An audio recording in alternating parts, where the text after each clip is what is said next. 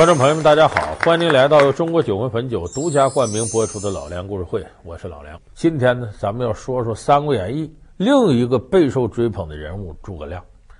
啊，这诸葛亮啊，在三国里就是个神人。你看，是天文地理、一卜星象、五行八作、三分五点、八索九丘，微不通，微不晓，没他不知道的。而且前知五百年，后知五百年，未出茅庐就知三分天下。咱们的民间文学呢，从各个角度都有意无意的神话诸葛亮。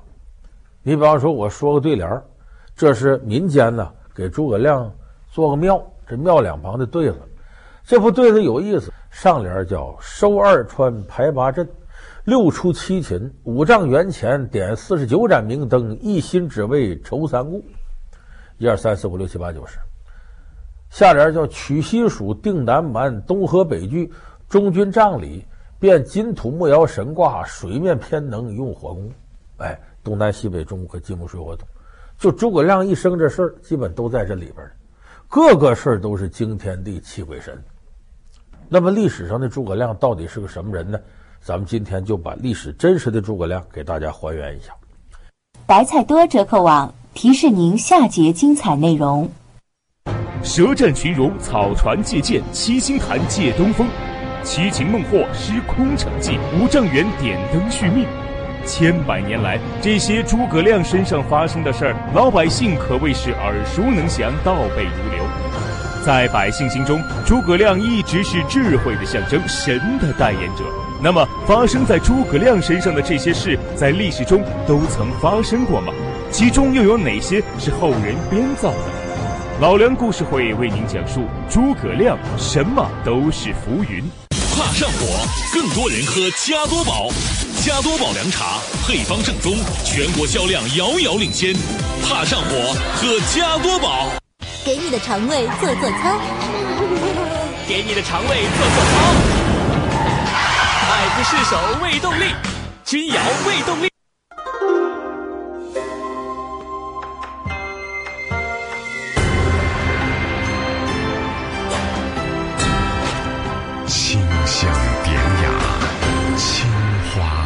酒，给你的肠胃做做操，君瑶胃动力。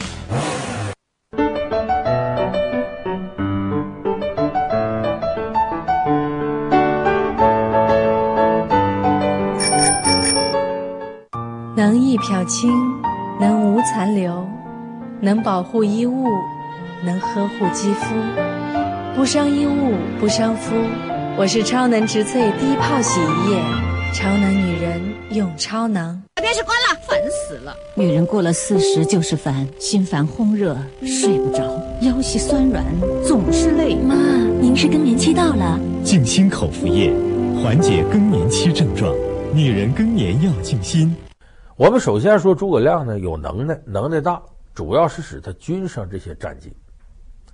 那么诸葛亮呢，确实未出茅庐就知三分天下，这是在《三国志·隆中对》里边说的很清楚的。说这诸葛亮呢，没出茅庐的时候叫亮躬耕陇亩，号为梁甫吟，就他在家里啊种地，种地的时候还唱歌。那么当时刘备把他挖出来了，主要是看上了诸葛亮是个战略家。孔明先生，我三顾茅庐，诚请先生教我良策。董卓之后，诸雄并起。曹操势力本不及袁绍，却能灭了袁绍，独成霸业，这是为何？一在天时，二在人谋。现如今，曹操拥兵百万，挟天子以令诸侯，执天下牛耳，兵威正盛，将军不可与之争锋。再者，孙氏兄弟据江东，以立三世。国险而民富，兵精而将勇，将军只可联之为盟，不可图伐江东。再其次，荆襄九郡四通八达，民生富足，但其主刘表却十分庸弱，断不能久守。荆州早晚必将易主，这便是上天赐给将军的根据之地。你看，把天下分的，你这儿跟孙权怎么着，这儿曹怎么着，这儿刘璋、张鲁怎么着。哎，是个战略家，并不是说真看着诸葛亮能打仗。所以把诸葛亮请出山。咱们这个《三国演义》里说，一出山就是军事，拿着令箭调动。关羽你这儿，张飞你那儿，赵云你那儿。关羽、张飞他们不不服气吗？关羽听令，你引一千劲旅前往玉山埋伏，待曹军至，必须放他们过。其粮草辎重，定在军后。但见南面火起，你即率军杀出。交战之时，不可贪恋斩获。首先焚烧尽粮草，起火也可阻断曹军的退路。张飞听令，着你引一千劲旅，在安陵之后埋伏。但见南面火起，即率军杀出，直奔博望城。博望坡是曹军进军之地。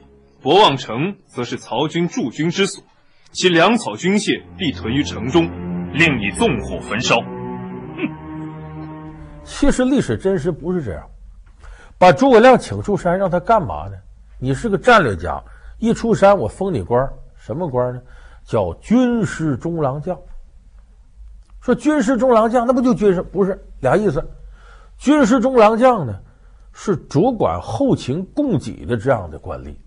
他其实根本就一开始没有参与军事行动，为什么？业务能力不对，资历也没有，所以不可能参与赤壁之战前前后后那么大的场面。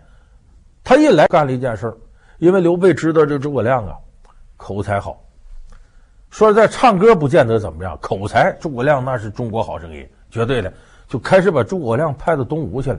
咱们都知道舌战群儒。这可是诸葛亮干的。诸葛亮当时就是舌战群儒，说白了，刘备用你是制定战略的，不是让你直接冲锋陷阵、制定谋略怎么杀敌的。所以这个赤壁之战前后啊，主要是周瑜干的，是周瑜一手抓的。所以你现在咱们历史留下那些诗词，你看看：“遥想公瑾当年，小乔出嫁了，雄姿英发，羽扇纶巾，谈笑间，樯橹灰飞烟灭。”这都是说周瑜的。没几个说诸葛亮的，天下英雄随敌手，曹刘生子当如孙仲谋。这说孙权，也没几个歌颂诸葛亮的。就诸葛亮并没有参加赤壁之战的指挥行动，基本都周瑜指挥的。有人说说那不对，诸葛亮呢？未出茅庐知三分天下，到这儿来上知天文下晓地理。你看一开始诸葛亮舌战群儒之后，那就周瑜打黄盖，一个愿打一个愿挨，然后砍则砍得润下诈降书。下完诈降书，诸葛亮粉墨登场，七星坛借东风，然后是直接这个火烧赤壁了。火器点火！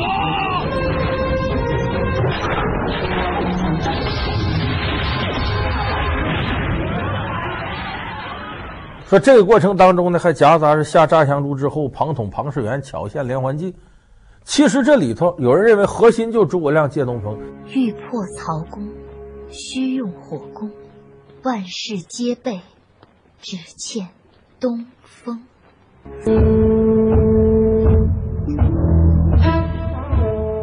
没这回事，诸葛亮根本就没借过东风。这是周瑜长期在这儿生活，了解这块的气候，就每年到冬季的时候，必有一段时间刮东南风，所以风借火势，火助生风威，直接就烧过去了，把曹操战船都给烧着了。说这是周瑜干的。跟诸葛亮一毛钱关系都没有，还有人说那草船借箭总诸葛亮的吧？那诸葛亮把鲁肃拽到船上了，子敬休要慌张啊，饮酒。军师，距曹军水寨已不足一箭之遥。好，下锚，将船一字排开，面向曹军大营，擂鼓挑战。落。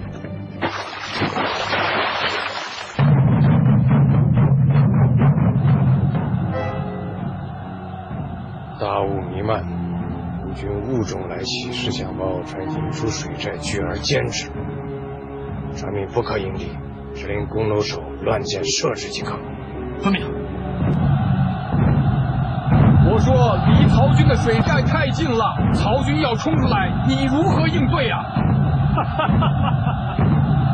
子敬放心，无敌可应，曹操的战船根本就不会出来。哈哈哈哈！放箭！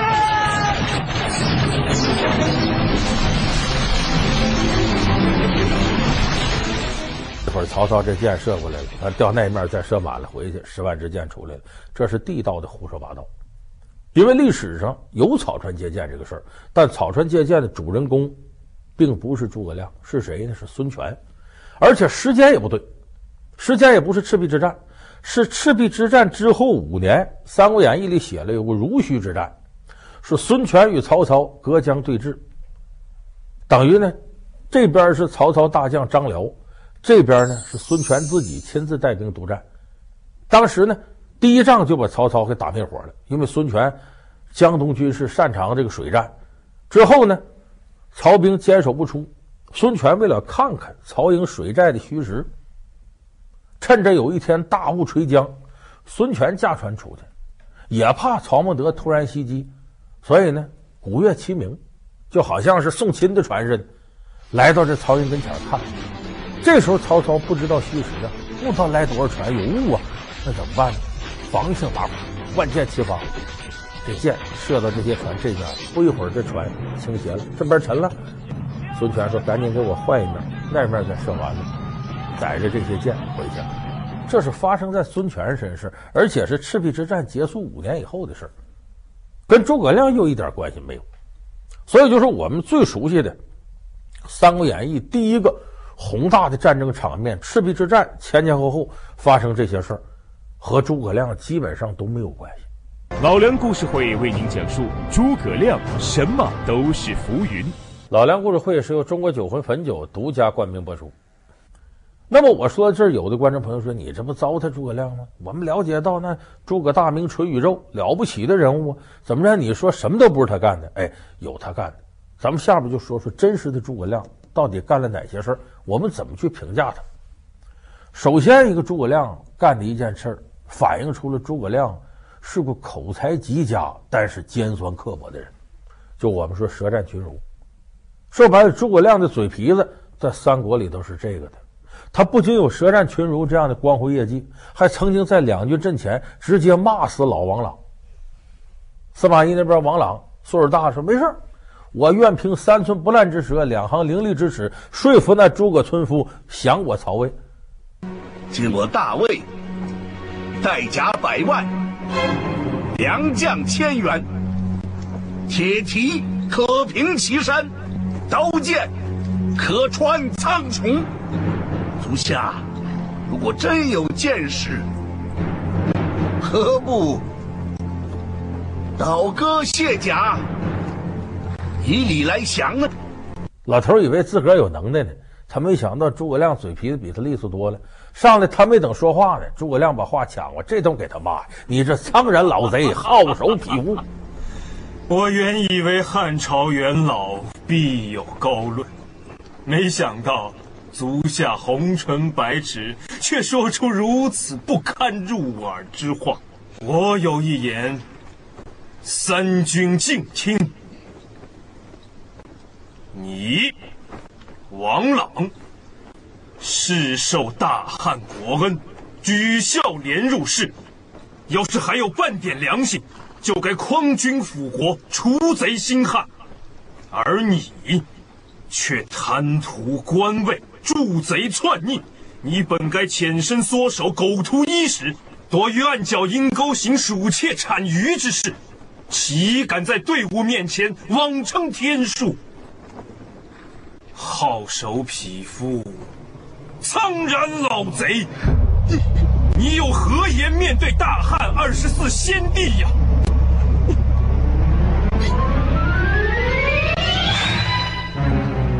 老贼速，杀你无刀。这老头本来呀，那时候一口痰上来就憋住了。诸葛亮再一骂他，一口气上来，坏了。那会儿人不知道，这就脑血栓，当时。老头一着急，扑通从马上掉下来了，死了。就说当时诸葛亮几句话呀，骂得他急火攻心，尖酸刻薄。你就看他舌战群儒里边，这是正面的时候呢。诸葛亮这一招就是，咱就说打人别打脸，骂人别揭短。诸葛亮专门往你痛处挖，一骂你，你张内长李野短，仨蛤蟆五个眼。你家过去那些破事，你从这点来看，诸葛亮口才好，但是尖酸刻薄。第二点呢，诸葛亮不光是个最佳辩手。啊，对方辩友注意了。不光是这个，诸葛亮同时还是一个好演员。体现在哪儿呢？演技非常高。大家还记得这个三气周瑜？当然，三气周瑜也不是诸葛亮干的，但是柴桑吊孝确实是诸葛亮。既生瑜，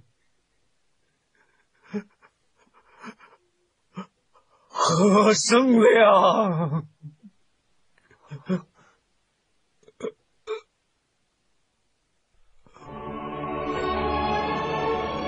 真给气死，回头再来哭，你怎么的那也是假的。但为什么诸葛亮眼泪说来就来，都没用辣椒水，没用什么的呢？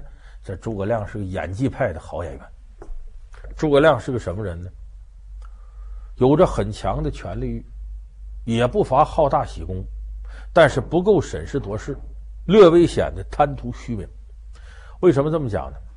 《出师表》里的诸葛亮说。自受命以来，夙夜忧叹，恐托付不效，以伤先帝之名，不深入不毛。今南方已定，兵家已足，当数节弩盾，挡出奸凶，显得诸葛亮鞠躬尽瘁，死而后已，忠心耿耿，是不是这样？当时蜀中啊，在魏蜀吴三国里头，国力是最弱的，连天战争，人口还少。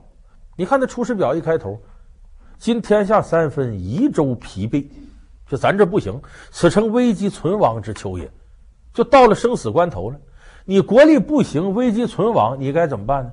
赶紧关起门来，好好发展自己经济，励精图治，这正经的，增强国力。可诸葛亮用什么办法呢？没有，反而大动刀兵，六出祁山，九伐中原，要跟曹魏争天下正统。你想想，这是真正的治国之道吗？把先帝的遗愿来实现，那是要先保本再虚图后进，而不是作死。诸葛亮当时六出祁山，九伐中原，在我们看就是作死，不顾蜀国的国力，连年征战，穷兵黩武，最后蜀中国力越来越完蛋。等诸葛亮一死，姜维一个人根本撑不住。所以到后来，邓世载偷渡阴平，邓艾打到绵阳这一带的时候，偷袭的时候，连成都附近的就成都军区卫戍司令的部队都布防不到那个地方，蜀国的国力已经就完蛋了。所以他和诸葛亮这些年。竭泽而渔，焚林而猎，杀鸡取卵有直接关系。所以你看《成都武侯祠》上面有副对联，你们各位旅游你看看那副对联写的非常好。上联叫“能攻心则反侧自消，自古知兵非好战”，下联叫“不审时机，宽严节物，后来治蜀要深思”。就什么意思？你得审时度势。在诸葛亮有人说他太严厉了，对待下边人一点也不宽容。但是这副对联的作者告诉大家。你无论是宽还是严，前提得审时度势。天下这个情况，蜀国宜自保，宜发展经济，励精图治，而不是主动进取攻打别人。那诸葛亮为什么国力耗到这程他要打呢？他也知道自个儿身体不好。诸葛亮肺结核，这病。你看西门夜空，主星明亮，客星幽暗。按照义理，当有一员大将亡命了。大概是用在诸葛亮的身上吧。但愿如此吧。这种人千年难遇呀。活着可恨，死了可惜呀。两生于乱世，甘老林下，承先帝三顾之恩，托孤之重，鞠躬尽瘁，讨贼报国。不料大业未竟。他自己知道身体不行，所以他想活着的时候尽快建功立业。那这为了谁呢？不是为了蜀国，而是为了个人的千秋功业。所以你从这个角度来说呢，诸葛亮啊，有点自私，图自个儿虚名。那我说到这，可能有的朋友不服气，说那这诸葛亮为什么各地方建武侯祠啊？诸葛亮的庙什么的，把他奉成圣人一样人物呢？人家鞠躬尽瘁，死而后已呢？大伙注意，这不光是罗贯中美化诸葛亮，之后历朝历代的统治者都有意识的美化诸葛亮。为什么呢？把诸葛亮能耐捧得高高的，然后告诉老百姓：“你看，诸葛亮能耐大不大？大，那么大的能耐，人家都没有野心，都不造反，都辅佐皇上。刘禅傻不傻？二傻子那是。那么次的人当皇上，你看诸葛亮忠心耿耿，言外之意什么呀？”其实是保护自己、维持自己皇权独裁的一种恰当方式，是一种洗脑的方式，是精神上的跑马占地。所以这种思维方式呢，不光是影响了很多文臣武将，连有些大文豪都深深迷惑。你像杜甫，咱们学过杜甫不少诗，在杜甫诗里都按照这个思路吹捧诸葛亮。最后，咱给大伙儿说杜甫一首诗，你肯定听过什么呢？丞相祠堂何处寻？锦官城外柏森森。应阶碧草自春色，隔叶黄鹂空好音。三顾频繁天下计，两朝开济老臣心。出师未捷身先死，长使英雄泪满襟。温酒斩华雄，究竟是谁人所为？单刀赴会鸿门宴，谁是真的英雄？魏延誓死心腹汉室，他又如何成了反贼？过五关斩六将，千里走单骑，可背后又有什么不为人知的秘密？老梁故事会将为您讲述《三国志》，揭发《三国演义》。好，感谢您收看这期老梁故事会。老梁故事会是由中国酒魂汾酒独家冠名播出。我们下期节目再见。